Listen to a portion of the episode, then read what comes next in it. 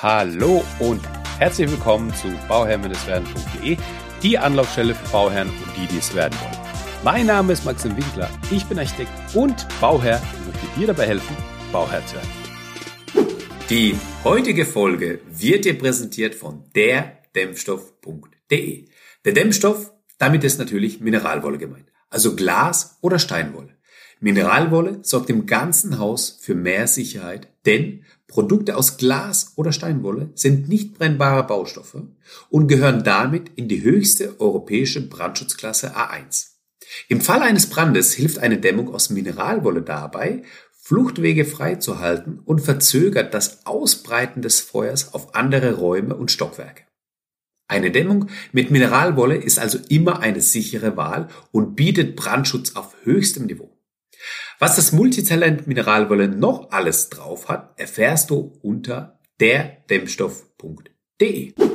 In der heutigen Folge sprechen wir über den Brandschutz und zwar wie du dich vor Feuer im Haus schützt und was du beachten solltest, wenn du jetzt natürlich dein Haus planst.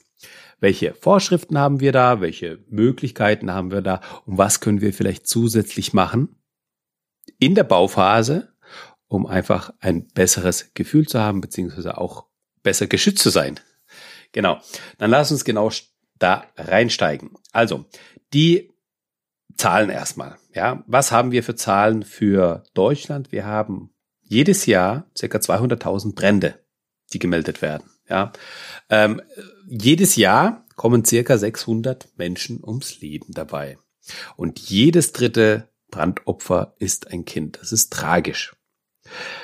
Wieso, werden wir später nochmal feststellen. Die häufigste Todesursache ist tatsächlich die Rauchvergiftung. Also nicht das Feuer an sich, sondern eben der Rauch, der entsteht durch das Feuer. Ja, weil wir aktuell einfach, ja, also das nicht, weil wir dann einfach nicht atmen können, aber auch natürlich äh, leben wir in einer Umwelt oder in einer Umgebung, wo wir einfach viele Kunststoffe haben, die nochmal toxischer sind. Ja. Und das, das Interessante ist, äh, dass bei rund 70 Prozent der Brandopfer die im Schlaf überrascht werden. Zwischen 23 und 7 Uhr 70 Prozent. Und auch interessant ist, dass vier Fünften aller Brände im Privathaushalten passieren. Das heißt, wir haben viel mehr Brände im Privathaushalten als in der Industrie. Wieso? Naja, wir haben in der Industrie Normen und Verordnungen, die mit dem Arbeitsschutz, Brandschutz nochmal extremer sind, stärker sind. Ja. Und ähm, diese Normen und Verordnungen werden auch immer wieder überprüft. Bei einer Brandverhütungsschau zum Beispiel. Ja, da wird es immer wieder laufend überprüft, ob das alles soweit passt, ob das alles soweit stimmt. Das haben wir im privaten Wohnbereich nicht. Das heißt, wenn wir unser Haus gebaut haben, dann kommt nicht jährlich die Feuerwehr zu uns rein und prüft auch, ob alle Rauchmelder vorhanden sind, ob die Fluchtwege offen sind und so weiter und so fort. Das haben wir nicht, diese Kontrollmechanismen. Deswegen haben wir auch deutlich höhere ähm, Brände im Privathaushalten als in der Industrie.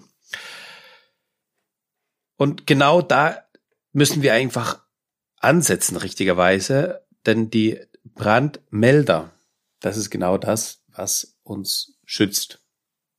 Es kann immer wieder was passieren. Und ganz oft sind es einfach Sachen, die äh, auf menschliches Verhalten zurückzuführen sind, ähm, weil entweder Kinder spielen oder auch die Erwachsene unvorsichtig sind, was stehen lassen, liegen lassen, wie auch immer. Und das sind ganz oft einfach die Fehlerquellen, die, die gilt es zu vermeiden, indem man einfach ein bisschen aufmerksamer durchs Leben läuft. Aber das können wir nicht ausschließen. Und dann ist es wichtig, früh gewarnt zu werden, weil wir haben ja gehört, zwischen 23 und 7 Uhr passieren die meisten Brände, bedeutet gleichzeitig, dass wenn wir schlafen, dann merken wir gar nicht, dass da ein Brand entstanden ist, der sich dann ausbreitet und uns einfach im Schlaf erwischt.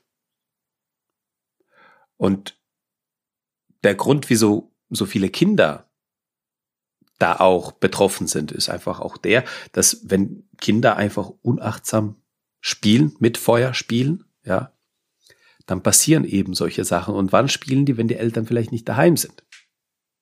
Und gleichzeitig haben aber auch die Kinder äh, dadurch, dass sie eine kleinere Lunge haben, ähm, kleineres Volumen haben, äh, sind die natürlich viel stärker von, den, äh, von dem Rauch betroffen und ähm, ja, sind da auch schneller ausgenockt sozusagen. So. Welche Normen haben wir? Ne, vorab, vor den Normen vielleicht nochmal, welches Ziel haben wir bei dem Brandschutz? Das Ziel, das erste und das wichtigste Ziel überhaupt beim Brandschutz ist es, Menschenleben zu retten. Menschen und Tiere zu retten. Ja, das ist das oberste Ziel. Und wenn wir die Menschen gerettet haben, wenn Menschen, wenn kein Menschenleben mehr in Gefahr ist, dann kann man auch gegen das Feuer vorgehen. Dass es nicht überschlägt auf andere Gebäude, auf andere Sachen, dass man äh, das in den Griff bekommt. Ja. Aber das erste Ziel ist immer, wir müssen Menschenleben retten. Und das muss man immer im Hinterkopf haben. Und dann versteht man auch die Brandschutzauflagen oder die Brandschutzverordnungen. Wir haben, wenn wir uns jetzt im privaten ähm, Hausbau befinden, also wenn wir jetzt ein Einfamilienhaus haben, zwei Geschosse, eine Wohneinheit, ähm, sind wir da relativ einfach unterwegs.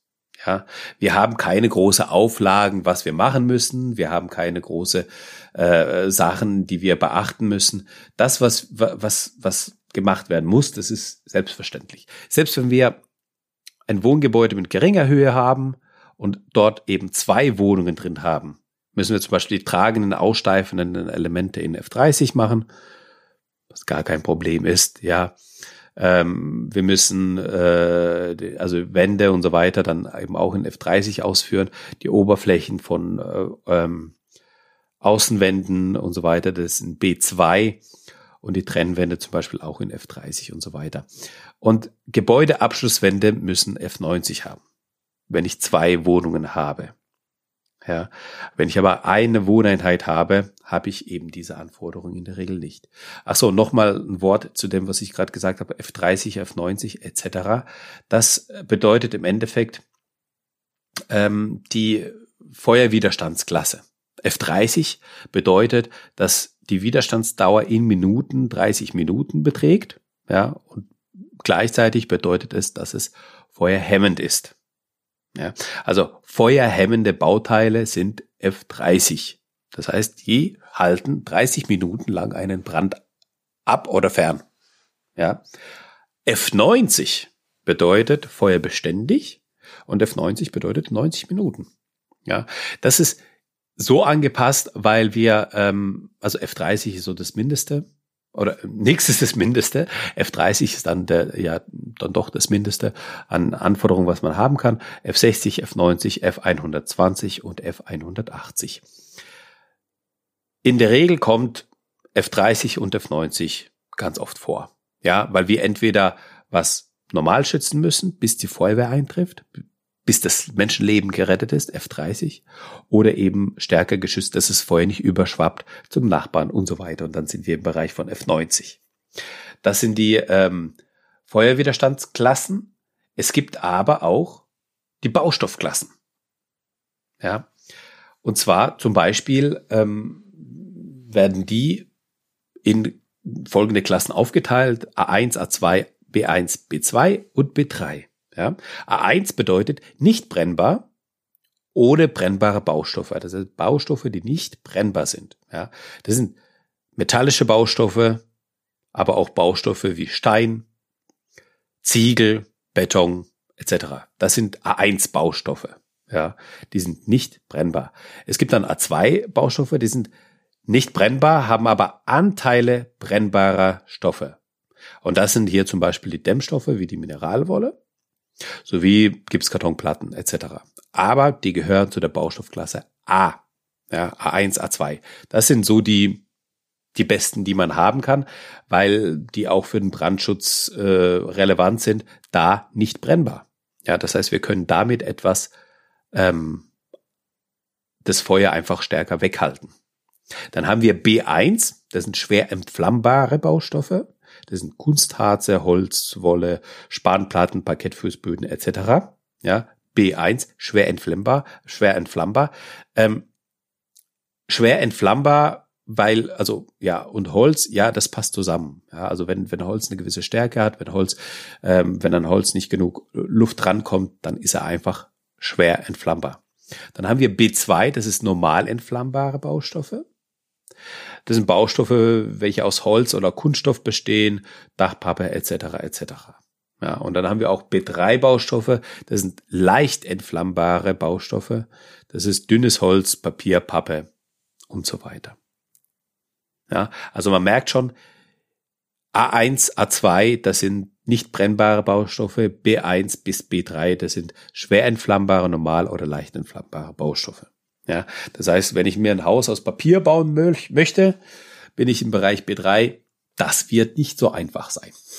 Obwohl ich im Eigenheim, wenn ich da, wie gesagt, wenn ich da eben nur ein Einfamilienhaus habe, dann ähm, ja muss ich nur in Anführungsstrichen erfüllen, dass die Oberflächen von Außenwänden, Außenwandbekleidungen und Dämpfstoffe in Dämmstoffe in Außenwänden B2 haben. Das heißt, die müssen ähm, mindestens normal entflammbar sein. Wenn wir jetzt eine Mineralwolle zum Beispiel verwenden, sind wir im A2. Ja, das heißt, wir sind in nicht brennbaren Baustoffen. So. Gut.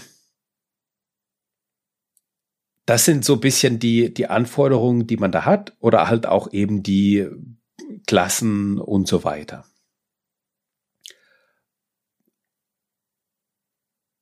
Ein Risiko, was immer wieder, naja, für Brände sorgt, sind einfach Elektrokabel und Elektroleitungen.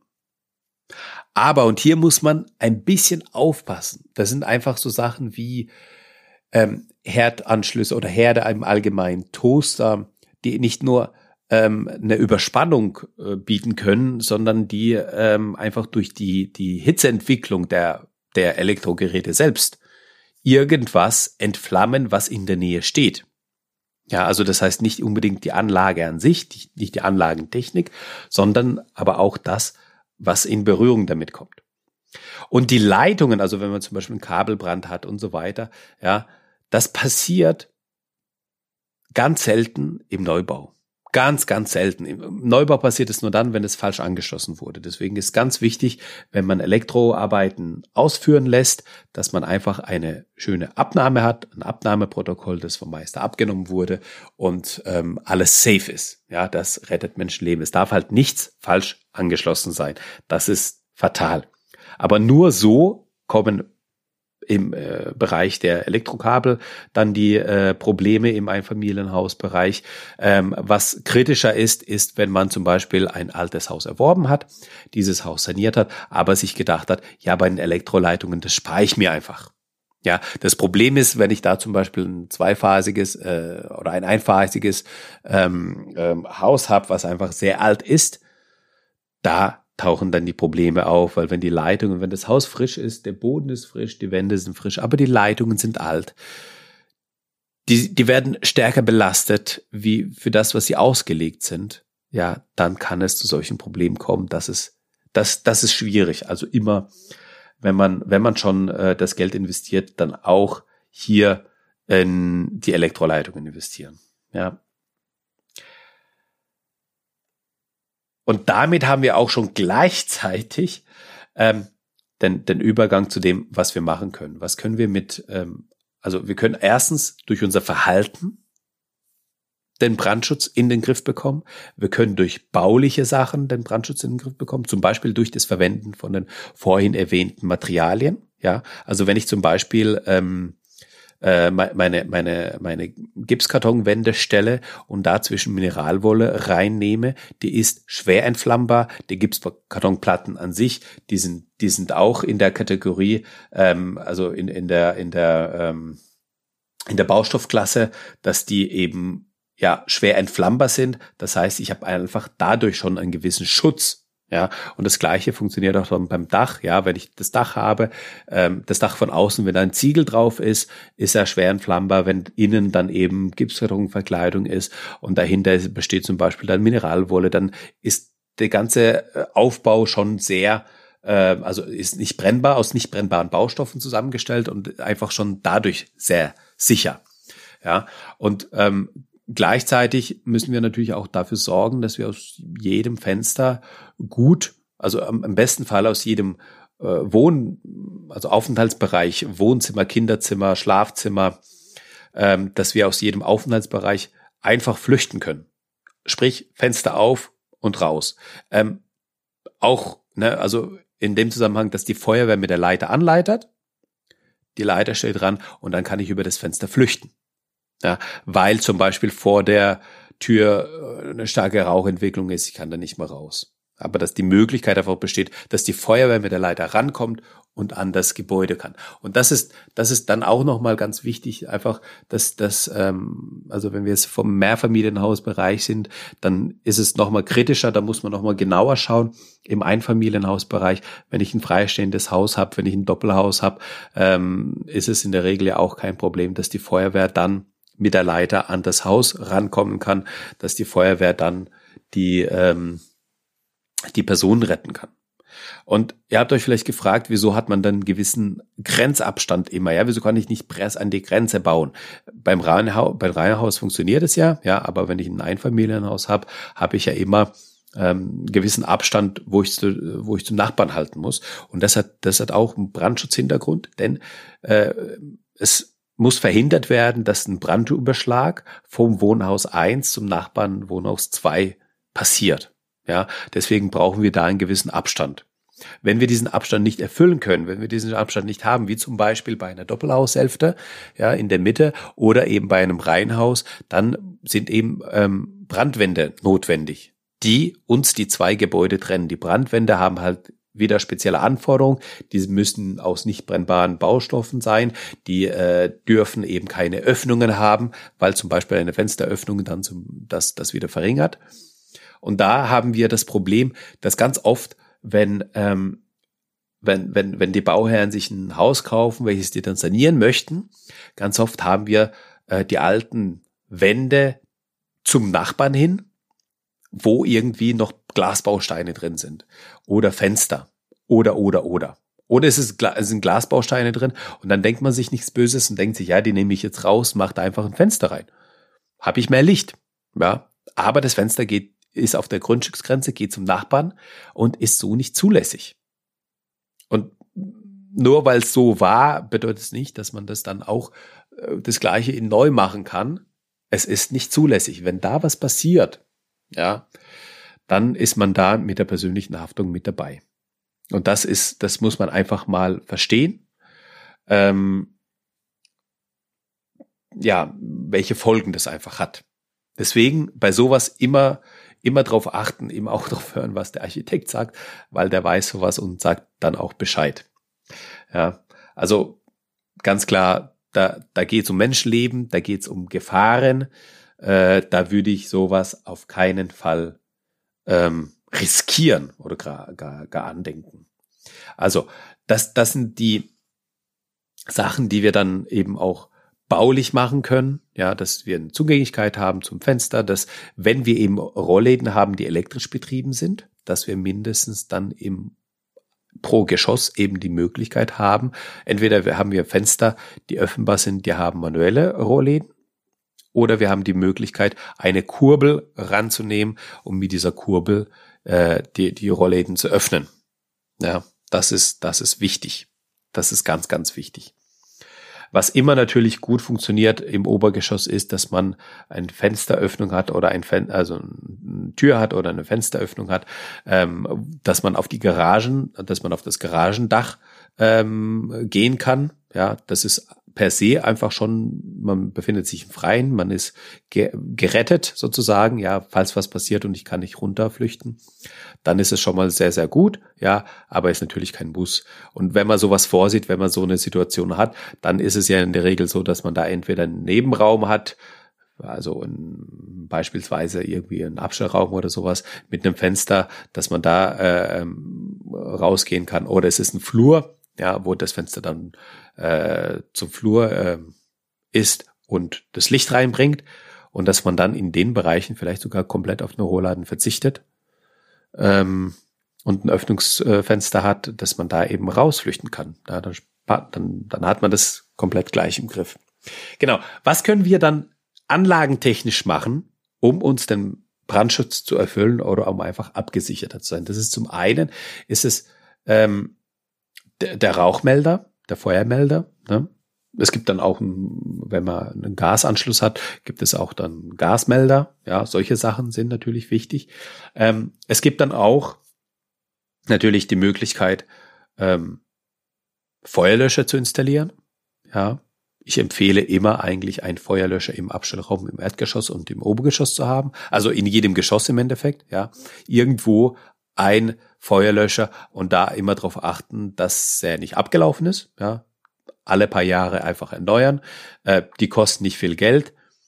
Die schützen aber, falls was passiert. Vor allem in der Nähe der Küche sollte was sein, weil da eben ganz oft was passiert und im Obergeschoss einfach ähm, ja auch auch irgendwo, äh, dass man leicht den Zugriff hat.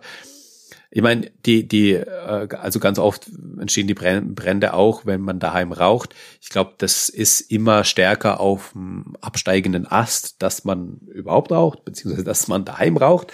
Ähm, vor allem, wenn man eben Familie hat und dann eben mit Kindern, äh, ähm, ja, die Kinder groß werden, dann raucht man auch in der Regel nicht daheim. Ähm, aber genau das daheim rauchen, im Bett rauchen oder auf der Couch rauchen, einschlafen, die Zigarette fällt runter, das sind dann ganz oft auch die, ähm, die, ähm, die Gründe für die, für die Brände. Äh, was dann, was dann auch nochmal möglich ist, sind einfach die, die ja, Lüftungsanlagen, also Rauch Ansaug- oder Rauchabsauganlagen, wobei das im Einfamilienhausbereich in der Regel nicht vorkommt, ja. Automatische Brandschutztüren, also Brandschutztüren, die sich automatisch öffnen und schließen, haben wir dann auch nicht. Und die Notbeleuchtung und die ähm, Fluchtwegbeschilderung, die haben wir dann im Mehrfamilienhausbereich, aber eben auch nicht im Einfamilienhausbereich, wo es eben notwendig ist. Genau. das Einfamilienhaus haben wir besprochen, das ähm, Reihenhaus haben wir gesagt, dass es abgetrennt sein muss wegen der ähm, mit, mit, mit der Brandwand. Und ähm, ja, welche Verhalten können dann auch nochmal die Brände minimieren? Das ist einfach ähm, schauen, dass wir nicht die, eine Überlastung der Steckdosen haben, also Mehrfachstecker und dann nochmal Mehrfachstecker dran und alle fünf sind dann belegt mit Sachen, die halt richtig Strom ziehen. Das hat man in der Regel, wenn man halt in einem ja, also jetzt sind nicht in einem Neubau. Ja, also nicht, nicht da, wo wir uns eigentlich jetzt befinden. Ja, also da vermeidet man das. Aber in der Regel hat man das im Bestandsbau, dass man Verlängerungskabel hat und dann nochmal irgendwie einen Mehrfachstecker hat und so weiter und so fort. Ähm, einfach auch, auch starkes Aufpassen oder einfach Acht geben, wenn man offenes Feuer hat, Kaminkerzen, Weihnachten, Adventskranz und so weiter. Ne? Man kennt es ja. Ähm, leicht brennbare Materialien, die in der Nähe von ja Elektrogeräten sind, die einfach Wärme abgeben, also Herd, äh, Bügeleisen, äh, Toaster und so weiter, da einfach ja diese die, die, diese Nähe vermeiden. Ähm, das Rauchen, ja, wie schon auch gesagt, im Bett oder auch auf dem Sofa ist auch nicht immer das Gute äh, oder nicht das Beste, um da den äh, Brandschutz zu haben. Ähm, ja, Feuer mit Kindern, also Kinder die mit Feuer spielen, die dafür zu sensibilisieren, dass sie das nicht alleine machen sollen, ähm, das so ihnen näher zu bringen, dass sie das nicht machen sollen äh, und wenn dann nur unter Aufsicht, ja, also und ähm, allgemein einfach da so ein bisschen das Auge drauf haben, dass die Kinder nicht mit dem Feuer spielen oder wenn die damit spielen, dass das nur in einem gesicherten Rahmen ist, sodass die nicht die, die Idee bekommen oder einfach die Lust, zu, äh, Lust dazu bekommen, dass sie sagen, hey, jetzt sind die Eltern nicht da, jetzt kann ich endlich mal, weil mit den Eltern, die lassen mich eh nie mit dem Feuer irgendwie äh, ein bisschen hier äh, rumspielen und so, ne? dass man da nicht die ähm, Neugierde weckt. Genau, und zu guter Letzt auch ein Punkt, der immer wieder ähm, einfach vorkommt, dass man bei ähm, Dunstabzugs, Dunstabzugshauben das Fett, was sich da sammelt, ähm, einfach vorhanden ist, ja, sich ablagert, sich sammelt. Und wenn ich dann irgendwas koche, irgendwas erhitze, irgendwie Flammen habe, die auf einmal hochsteigen, weil ich da meine Kochkünste zur Schau stelle, ähm, kann das einfach passieren, dass dieses Fett anfängt zu brennen, diese Ablagerungen, ja.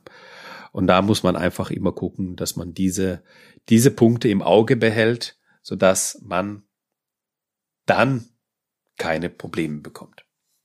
Also, ich habe in dieser Folge nochmal ähm, im Endeffekt den Brandschutz zusammengefasst.